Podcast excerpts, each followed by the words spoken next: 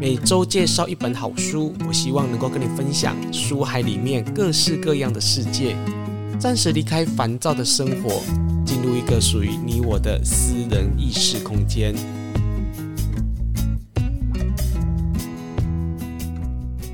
跟大家分享一则关于祖先灵的故事。阿基拉，你有听过祖先灵的一些传说吗？有啊，当然有啊。比如说，多啊。比如说哪方面呢、啊？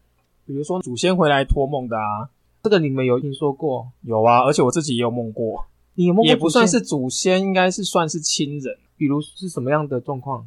我梦过我大伯，就是我大伯父，他之前是癌症末期往生。对。然后我的外公往生的时候，我梦过他带了一大群人来我家。往生多久？大概可能在七七七七之内，还是七七差不多，差不多七七左右了。大伯的话好像也是诶、欸，其实他们好像差不多都是七七左右的时间，然后出现在我的梦里。你外公那个可以稍微跟大家分享一下吗？可以啊，我外公那时候出殡结束之后，就有一天晚上啊，就梦到我外公呢带了一群人，好像是妈妈那边的亲戚，就出现在我们家的门口。嗯，呃，外公好像是面带微笑，然后跑来我们家。我们在里面呢、啊，就看到外公好像很高兴，带一群亲戚来家里面跟大家打招呼，然后就走。那一天感觉就是天气阴阴的，可是我可以很明显知道说有一群人。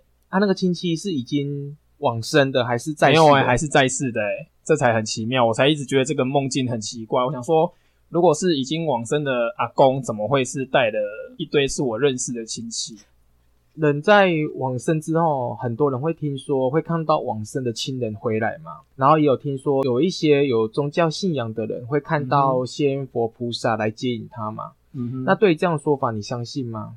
半信半疑耶，因为我都还没有到那个阶段，还没有到那个阶段哦。人在往生的那一瞬间哦，会比较容易看到仙佛菩萨来接引。有一个比较大的因素，其实是因为愿力的关系。比如说你在生的时候啊，你有一个很虔诚的宗教信仰，在往生之后呢，确实是比较容易看到或者是听到这种自己宗教信仰的仙佛菩萨。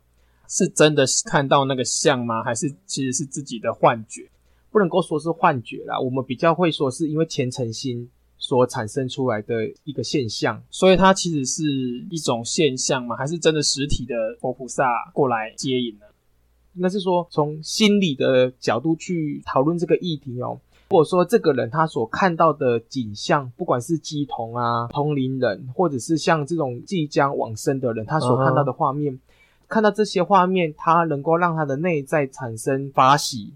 自在跟快乐，哦，比如说像鸡童好了，他看到的仙佛菩萨，这些仙佛菩萨暂且不论说是不是真的，可是他可以安抚他的内心，带给他更高层次的一些对世间的看法跟见解，嗯，然后甚至所传递的讯息也可以解惑民众的一些问题，他解惑的角度呢是更宽广的，那我直觉得就是有帮助的。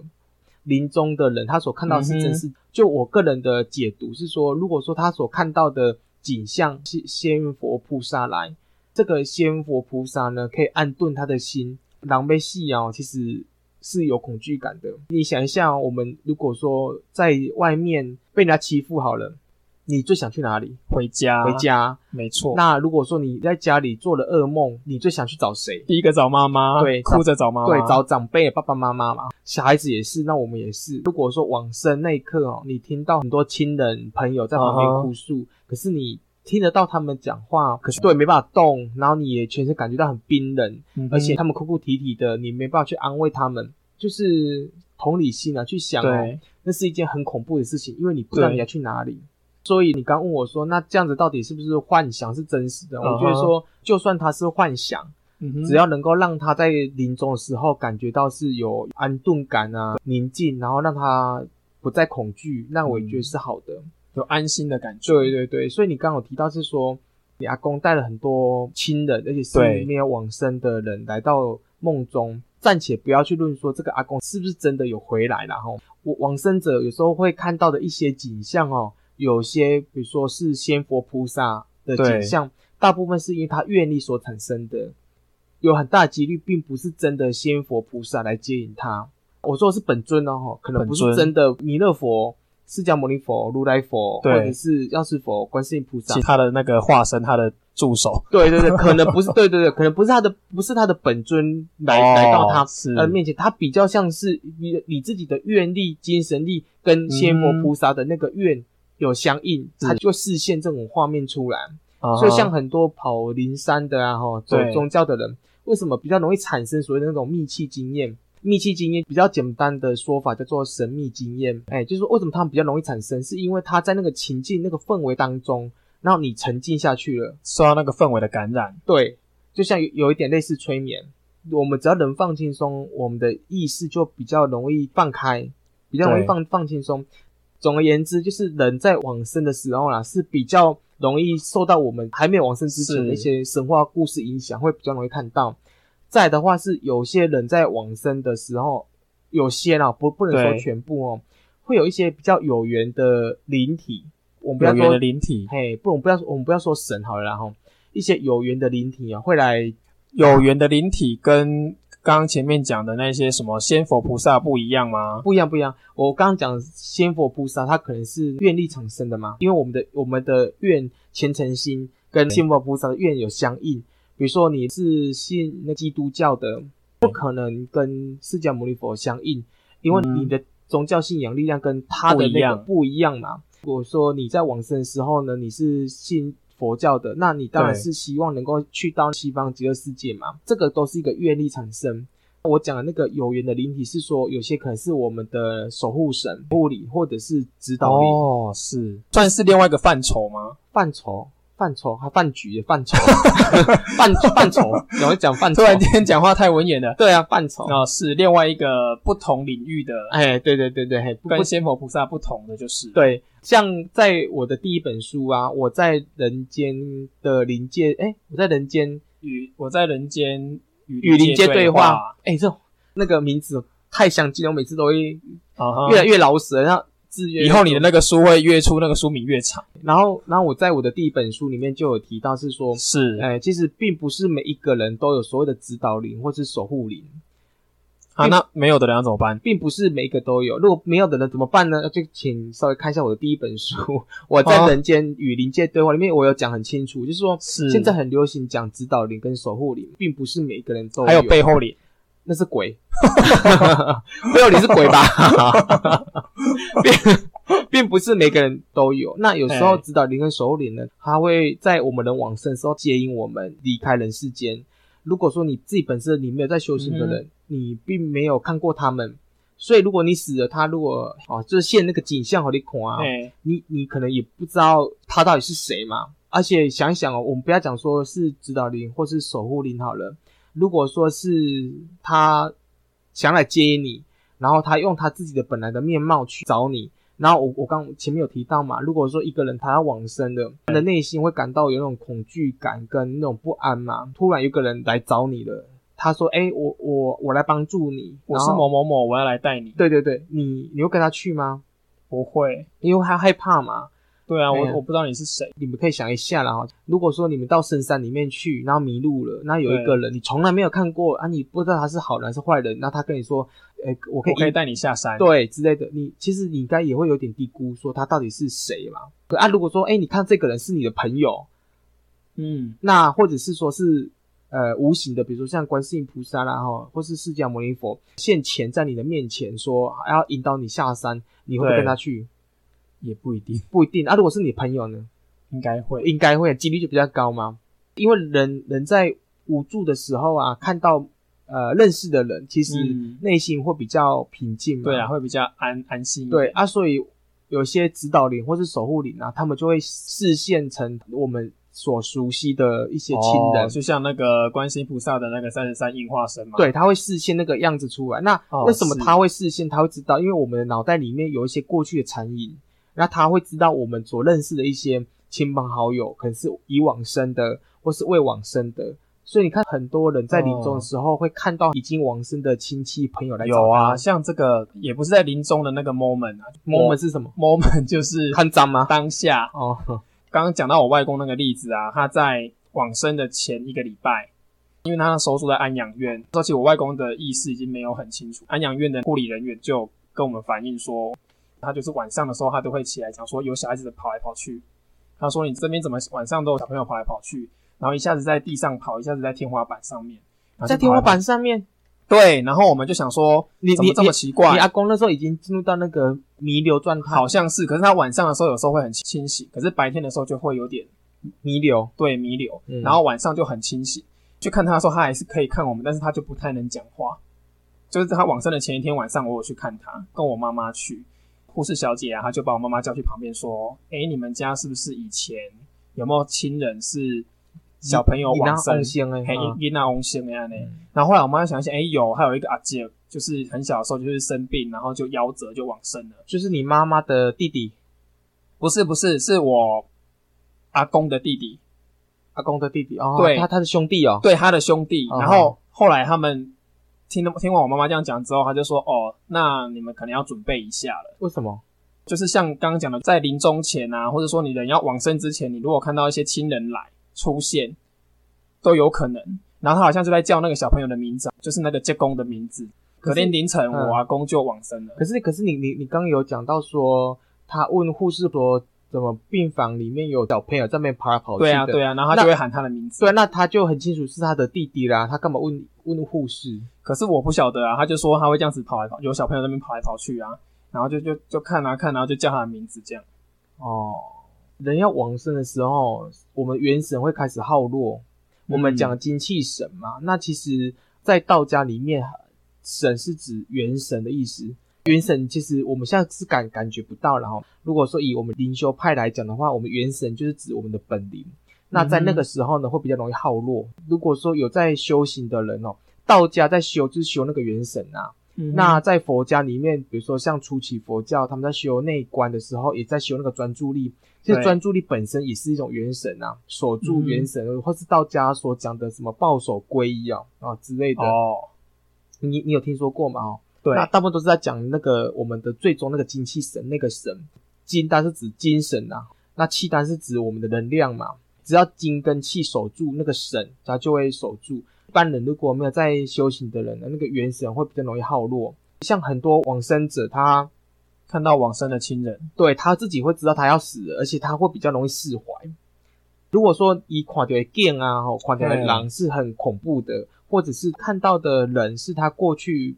不如意的，嗯，害死的，或者是他以前曾经诅咒过的一些人，他会产生恐惧感。那如果说是看到一些是长辈啦，或是小孩往生，或是同辈，也没有什么恩恩怨怨，比较没有很大的的，就是他们的互动感情都算良好的，他就比较容易安心，他是比较容易放得开的。我们来聊聊，就是也是关于祖先灵的故事。这个故事跟你讲的有点像，你是梦到你阿公吗？那这个是我朋友他的妈妈，她看到祖先回来，来跟他讲一些话，非常有趣哦.很有趣哦。我是啊，而且我们看到祖先是梦到哦，他是亲眼看到，听到的时候我就说还蛮蛮特别的。然后，那因为我对于鬼啊，然后对祖先有一定的了解，然后所以我是有一点点吗？应该是了解蛮多的吧。不敢不敢，就是我自己有我自己的角度跟看法。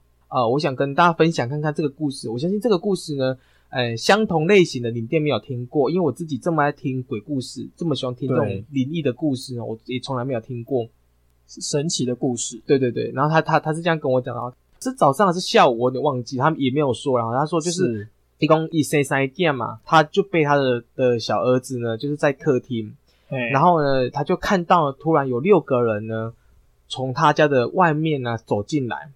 六个人，他有开门吗？他，哎、欸，对我没问到呢，他没有说呢。我他是说，可能是他们家以前可能也是门打开开的，可能是门打开。以前的 以前以前的那个治安比较好，可能是门怕亏吧，就看到有六个人走进来。哎、欸，六个人人数不少、欸，对，一群人呢、欸，对，不少。然后重点是说，他走进来的时候呢，他的首要的第一个人哦，身高快两百公分，也太高了吧？很高，真的很高。我同学他女的一百六七，哎，小弟是一百九，然后他的大弟是一百八十六，一百八十五。他妈妈跟他爸爸也高，然后他就说，他一进来的时候就看哇，这个人怎么那么高？而且其他的其他的五个人都很高，是真的人吗？是他对他跟我说，他看到是不是公什么？母母啊啊，摸摸公，哎、欸，都不是，就公真实的。他有过去摸摸看吗？没有啦，无礼貌，人人起来你别你是别搞蒙呆啊呢？就客人来了，他就觉得说，哎、欸，奇怪，那安内了啊？那那那他有看到脚吗？不是说鬼没有脚？应该他就他的说法是说都很清楚，都很清楚。对，然后他就进来的时候呢，那个两百多公分那个呢，就跟他讲说，比比喻然后比如说姓陈好了，然后讲哦，诶、欸，我是恁当家的祖先。哦、啊，我来边来给恁看看安尼，然后。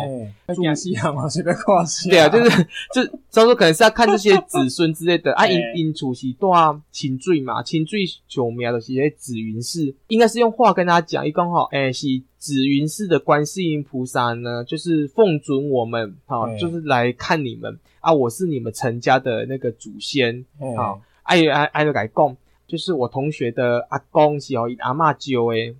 啊，哦、嘿，用就啊，比如说他们的阿公姓陈嘛，然后他阿妈姓张，好了，比喻然后，那让以前是那种公是咪抽低波水啊，抽低波水，就是说老大呢就是要姓妈妈的姓，后面生的呢通通是姓夫家的姓。可是我同学的爸爸是排行老四，对，所以他也是姓爸爸的姓，就等于是姓姓陈，陈对。然后那个祖先就跟他讲说啊。恁恁这帮诶吼，会记得哦，以后都是拢是当家的子孙吼，袂使去去对别人来生啊那样，就是有讲明。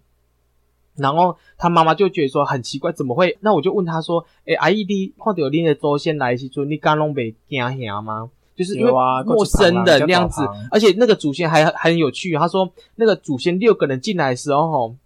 就讲吼，诶，拍谁吼，阮六个人来甲恁厝诶，来甲恁看看，甲恁走走之类的话那样子啊，还讲这么客套。那那个阿姨她有看到祖先穿什么衣服？有有有有，重重点是因为他们就是老房子透天，哦、所以他们客厅其实才大概十平不到。他们那六个人进来就把客厅对挤满，而且都是看的每个都那么高，这样子会很靠近。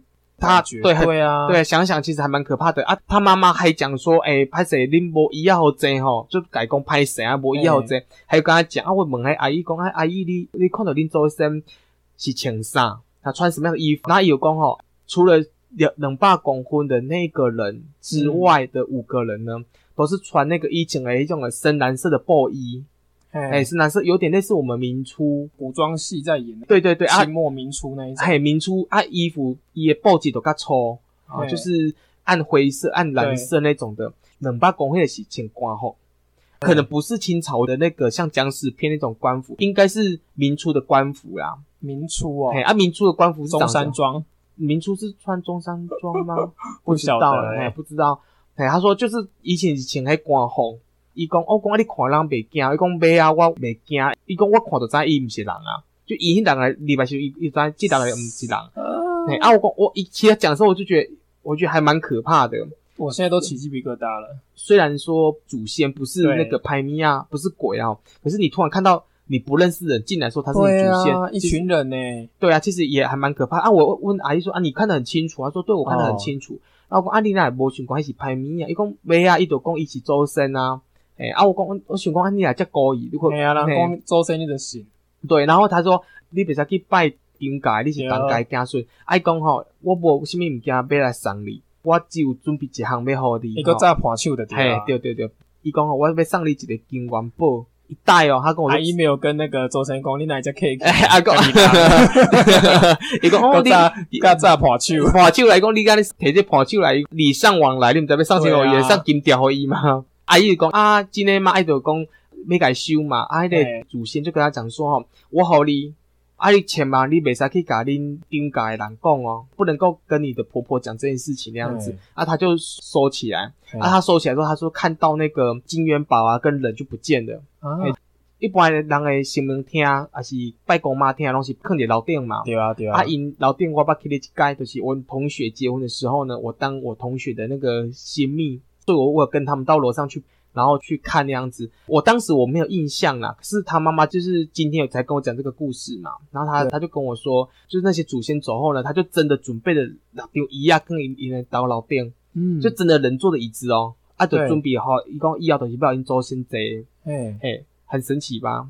就是这样讲好了，就是关于灵界的东西呢，对其实很多东西并不是眼见为凭。你你所看到的，你所听到的，其实并不一定，对，不一定是真的，因为你没有看到嘛。就是你要说是怎么回事，而且每个人的经验也不一样。对，就是因为这个是很主观的。对，就是这个时空背景不同，其实你你不能够用一个答案去判断所有的问题。而且因为第一，我们没有在现场。对啊。对，而且第二，这个人他所讲的每一句话，我先都是真的。可是有没有其他的因素所产生的，我们没有办法去判断。嗯、所以这个现象有没有可能是第一，可能是神明显现的，有可能哦。嘿，第二有没有可能说是鬼？他显现出来的、嗯、哦，可能有可能，也有可能，也有可能是说啊，这个可能是待修行的灵体呢，是观世音菩萨的派他们来做什么事情，我们没有看到。因为像我们自己在走灵修哦，被要求其实不是只是一昧在那什么拜拜啊、会灵啊，成绩不是停留在那个阶段。其实我自己在走灵修这么多年了，一直被要求，包括我自己到现在也在要求我自己的学生，都是要保持这种思辨。跟质疑，最重要是实证。你听人讲某点经，然后你就算思辨完，你觉得说好像不合理，嗯、也不一定是真，因为你并没有实修嘛。所以重点就是说，其实思辨是很重要的。对，思辨很重要。所以我我同学的妈妈她在讲这个故事的时候，嗯、其实我自己本身是抱持的是一个疑问啊，半信半疑，因为我觉得说可能是鬼变的。好，为什么？因为第一个。祖先如果我说已经往生很久了，三代以上，他这样子看起来已经就是一百年有了，一百年。因为他说他穿着打扮并不是清朝嘛，可能是近期的，可能是啊、呃，就是他的公公婆婆的爸爸妈妈有可能、啊，可能就是以他们这一代往上推，大概两三代前。对啊，你你看到他差不多快一百年了。对啊，嘿啊啊，那一代的人有没有可能都已经是投胎的了？这个有可能吗？第二是祖先他是从哪里来的？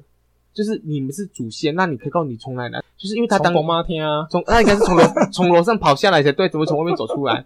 对啊对啊，从外面走进来，而下楼梯。对，因为一般的祖先其实三代左右就会投胎了。这第一，哦、第二是如果说自己对人世间有眷恋的，其实大部分就会变成所谓的鬼，他会在红尘中没有人祭拜就成为鬼。嗯、就算是祖先，他有祭拜，时间到了，他也会幻化离开，嗯、就不会在人世间。那为什么他会有这个因缘能够留在人世间这么久？对这个要去探探讨。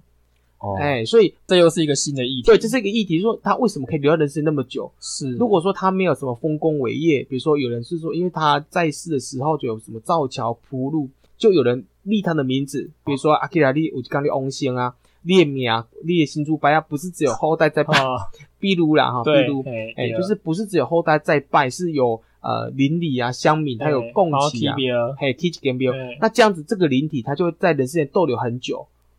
哦，是哦，嘿，那这样不是很很不好吗？呃，可是我本身如果不想呢，不想那当然就不会有。我不想要去去接受人家给我供养的香火呢。如果说两个翁仙哈，他对于这种造桥铺路啊哈，然后爱护乡民啊哈，就是有依恋，对人有依恋，那人对这个人也不舍，因为彼此。就是两个愿力都相接，那这个人他就比较容易留在人世间。那因为有香火膜拜嘛，哦，那他就比较容易成为一方的小神。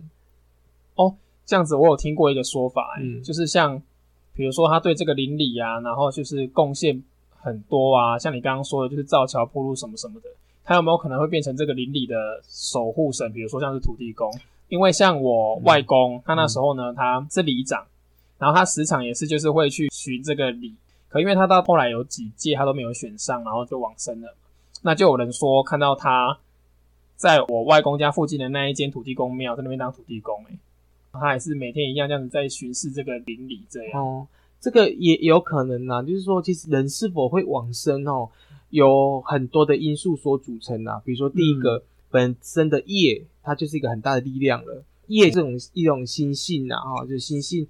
对，那如果说你你真的想要在人世间，你不想投胎，那个意念非常的强，嗯、那又刚好这个因缘聚集在一起，那你可能就是不会去投胎，就不会去投胎，就不会跟着你那个业所转嘛。对，就比较不会随那个业所转。那第二是说，人世间对你这个人的期许也会。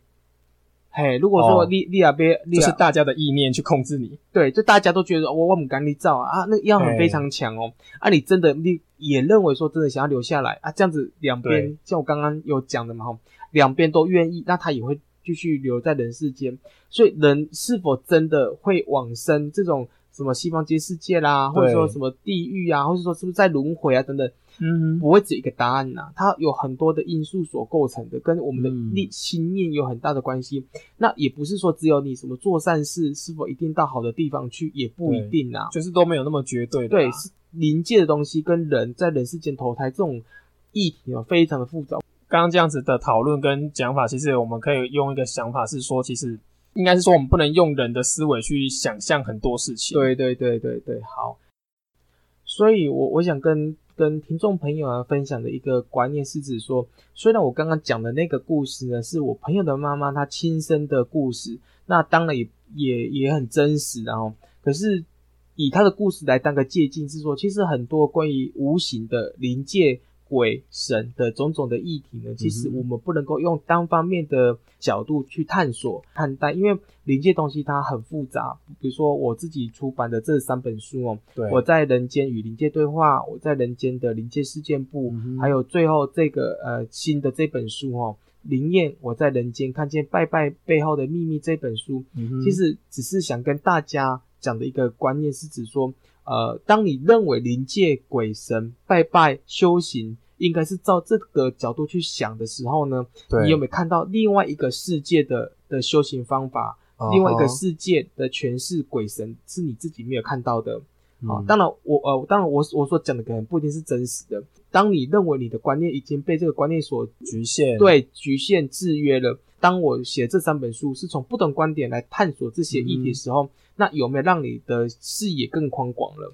哎，所以这是我想跟大家分享的。我觉得我发现我还还蛮爱讲，应该是说我对这种人往，应该是说你有很多这种故事，啊，还还蛮蛮多亲身那个经历的故事哦。剩下最后一点点时间呢，我们来请阿 K 来来跟大家分享他听到朋友讲到往生者的一些故事。这个故事呢是发生在我同学的身上。他有一个朋友，然后他癌末，其实他那时候呢非常没办法接受，也不太愿意，他现在就是已经癌末即将往生这个事实，所以他其实他的意念跟他的执着力是很强的，就是他一直舍不得离开，不想离开。他们大家都知道说，其实他的身体已经很不好，因为他的五脏六腑，其实他的内脏其实都已经开始有点腐败的迹象。那这个迹象从哪边可以知道呢？就是他平常在讲话或者他呼吸都可以闻得到一种腐臭味。很年轻吗？呃，大概有一点年纪了，大概也五六十岁了。因为到后期，这个病人他的状况已经不太好。那一个朋友他在照顾他的时候呢，就时常会，就时常他在他有时候清醒的时候，他就会跟他说：“哎、欸，那个某某某啊，为什么那个窗边？因为他们住二楼还是三楼吧？在医院呢？没有，在在家里，已经回到家里了。对，在家里。然后就会跟他说，因为他们一起，他们一直都在家里，除非是他身身体真的很糟糕的时候，才去医院。嗯，然后就会看到说，哎、欸。怎么窗边有人在那边走动？可是他去看没有啊，而且他想说我们在楼上，怎么可能窗边会有人在走动？对。然后有时候他呃意识不清醒的时候，就是在那边弥留，其实也没什么事。可是他等他清醒的时候，他可能又偶尔又看到说，哎、欸，房间怎么又黑衣人在那边跑来跑去，而且有人下来抓他走的。可他就不想走，他就在那边挣扎。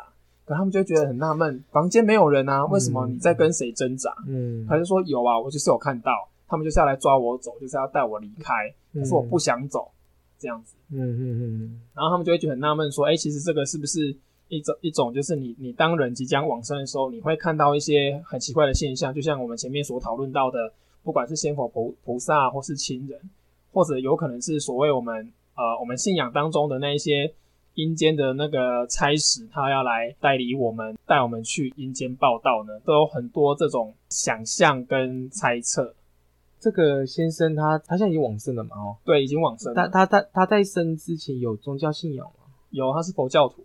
他是佛教徒啊？对啊，他本是佛教徒，他在往生，就是在他病危的这一段期间的时候，他没有意念佛，没有意念他自己的的心心佛菩萨或是佛。有啊，还是有啊。可是可能他们大家大家是觉得说他到后期，因为好像意识不清楚，对，意识已经不清楚了。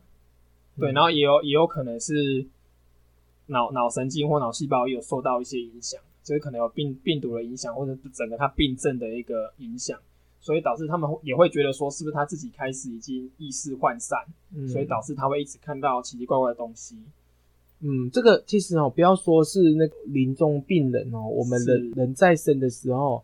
呃很多的精神分裂，甚至所谓的就是比较没有精神疾患的这些人哦，嗯、其实有时候在修行的过程当中哦，也会比较容易产生所谓的那个妄想之类的。那我我刚好借有这一点点时间呢，想跟大家分享，就是说像你刚刚你那个朋友那个故事哦，如果他自己本身有宗教信仰，可是他在临终的时候呢，依然会出现这种现象呢。如果是我自己的判断哦，就是我我会认为说，第一个有可能是他自己内心恐惧感所产生的一个现象。对，因为其实他就他们跟他谈话的过程，他们知道其实他一直很放不下，对，而且他很执着于他不想离开，对。因为那个会带来恐惧感，因为呃，换成人的角度来看的话，比如说你今天很累，你有压力，然后或者是你你对于新的环境，比如说像男生有当兵嘛，哦、嗯，对，那女生如果说刚嫁入到别人家里面去的时候，嗯、因为对现实环境的不认识、不熟悉，在睡梦当中也会比较容易梦到那种不干净的东西，被鬼追啊。好，或是说遇到被狗啊，哈，被一些不干净的东西追啊之类的。对于临终病人也是，你看我们人没有往生，在处理这种现实中的那种生活压力的时候，就会从梦境当中来释放。嗯、那更何况是临终人，他也会容易出现。好、嗯，就是可能是一些，比如遇到看到黑影子啊、鬼啊这样。对啊，对啊。脑袋里面确实会幻化出这些东西出来。再来一个，可能就是这个，我刚好借由节目当中跟大家分享，就是说我们在念经持咒的时候呢，不是只是念经啊，比如说像我们在我们很多人说啊，你要念什么咒能够消业力，然后都说要念什么几十万遍、几千万遍。对对对对，我在我们的汉传佛教里面比较重视就是念几遍，他们是说这叫做精进。对，可是其实精进的意思是指你你你要生口意。专注于在一个意念当中，而这个意念是要完全不受干扰，而且能够、嗯、呃非常专注到入地那个那个阶段。比如说你念阿弥陀佛啊，或者是念释迦牟尼佛，或者是念灭地业真言等等之类的，其实我都觉得说不应该是呃像有些人一天要念好好几种的咒语。对，那我是觉得说，其实我们只要专心念一个咒或是一个佛号，它能够在让你在病危的时候呢，或者在在感到。感觉到无常来临的时候呢，是会让我们感到心灵比较宁静。我觉得这个比你念很多很多的咒还有用。那要跟大家说再见喽，各位听众朋友们，拜拜，拜拜。